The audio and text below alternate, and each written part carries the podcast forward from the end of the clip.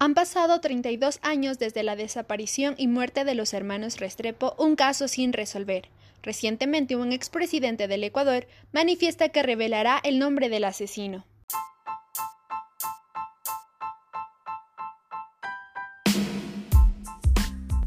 Hoy en Infotube hablaremos sobre hechos atroces, desapariciones políticas, asesinos en serie, femicidios, crímenes de lesa humanidad y más que lamentablemente son parte de la historia de nuestro país.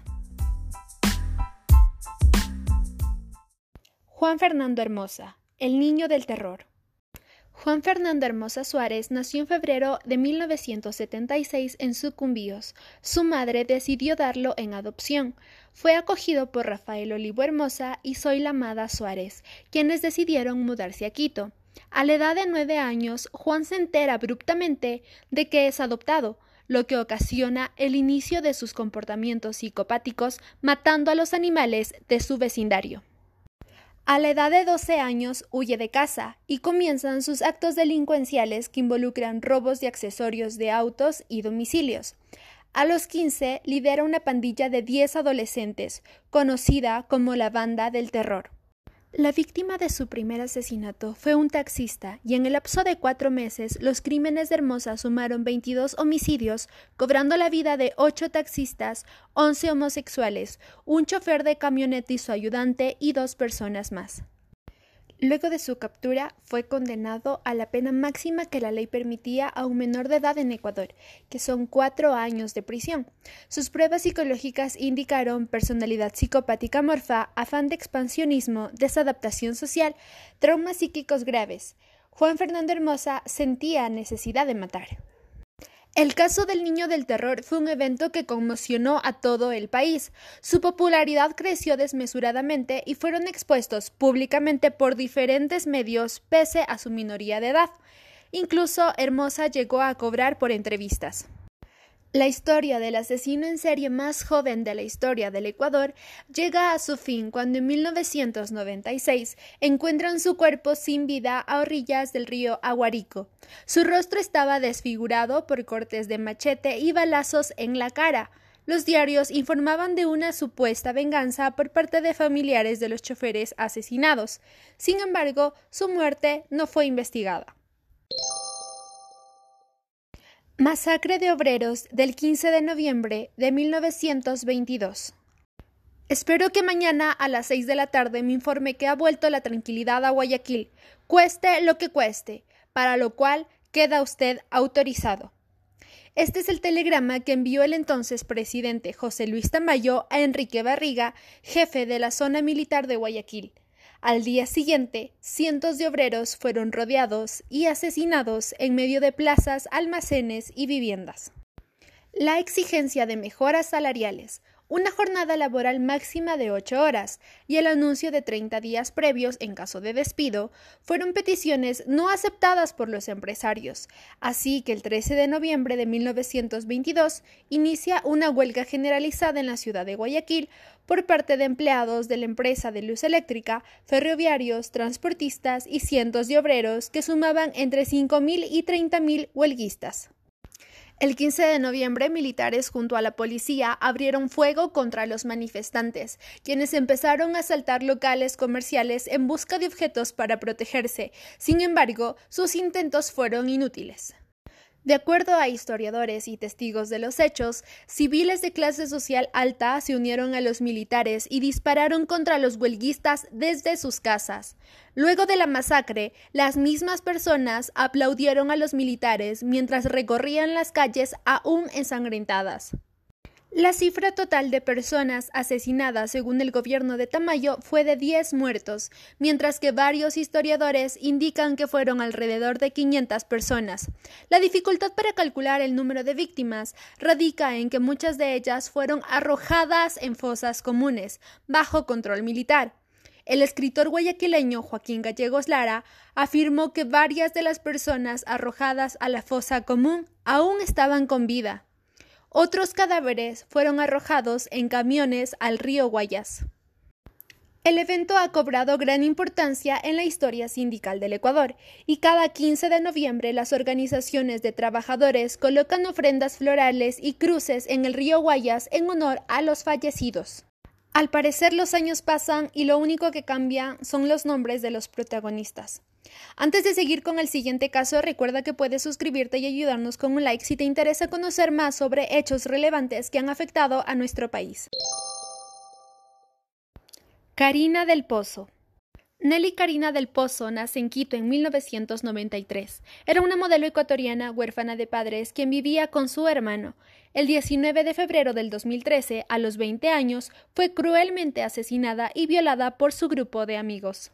La noche previa al brutal ataque, Karina se encontraba con Juan Vaca, Cecilia Rivera, David Piña, José Sevilla, Nicolás León y Manuel Salazar. Permanecieron juntos hasta las once y media y luego se trasladaron en una camioneta. Dejaron a Cecilia y a Nicolás en sus casas y gracias al GPS de la camioneta se determinó que estuvieron desde las dos y media hasta las tres y media aproximadamente en Llano Chico y finalmente la camioneta llegó al domicilio de Salazar a las cuatro de la mañana. Lo ocurrido entre las 2 y las 3 de la mañana tiene varias versiones, donde los involucrados se culpan entre ellos y constantemente cambian su versión de los hechos. El cuerpo de Karina fue encontrado el 27 de febrero en Llano Chico, en un estado avanzado de descomposición. Su autopsia indicó agresión sexual y muerte por hemorragia cerebral debido a un trauma encefálico grave, al ser golpeada con una piedra luego de ser estrangulada. Los implicados fueron sentenciados a 25 años de cárcel. Sin embargo, cuatro años después se revelaron irregularidades en este caso, como que la sangre de Karina fue encontrada en los asientos de la camioneta donde se encontraban Sevilla y Salazar. Por otra parte, la tierra del lugar de los hechos coincidió únicamente con la encontrada en los zapatos y ropa de Salazar. Las muestras de semen presentes en la ropa interior de Karina fueron enviadas al Laboratorio de Criminalística del Ecuador, quienes dijeron que no podrían determinar a quién pertenecía el ADN. Se sugirió que laboratorios forenses de Estados Unidos llevaran a cabo el análisis, quienes sí podrían determinar la procedencia del mismo. Sin embargo, Fiscalía se negó. Piña sostuvo que durante seis años que lleva preso ha sufrido trato cruel, degradante y fue violado en el centro de rehabilitación de Cotopaxi. Además, ha intentado suicidarse y asegura ser inocente, tomando en cuenta que la única prueba en su contra fue el testimonio de Salazar. Este caso es extremadamente importante para el Ecuador, ya que luego de la muerte de Karina empezaron a haber cambios en las instituciones públicas y se dio paso a que en el Ecuador se tipifique el femicidio dentro del Código Penal, el cual se castiga con una pena de hasta 26 años. Se emprendieron campañas de sensibilización y se crearon unidades especializadas de violencia de género y desaparecidos. Los hermanos Restrepo el 8 de enero de 1988 desaparecieron en Quito Carlos Santiago Restrepo Arismendi y Pedro Andrés Restrepo Arismendi, de 17 y 14 años respectivamente.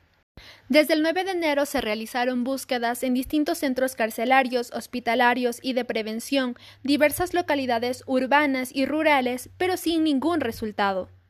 Según investigaciones, los jóvenes fueron encarcelados sin fundamento legal, torturados y asesinados por agentes de la policía ecuatoriana.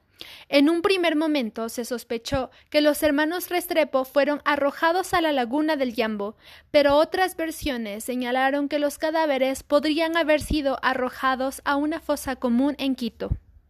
A lo largo de la investigación hubieron informantes anónimos, se dieron varias pistas falsas. Además, la policía le pidió a la familia que guardara silencio y que no se pronunciaran en los medios con el fin de no poner en riesgo la vida de sus hijos.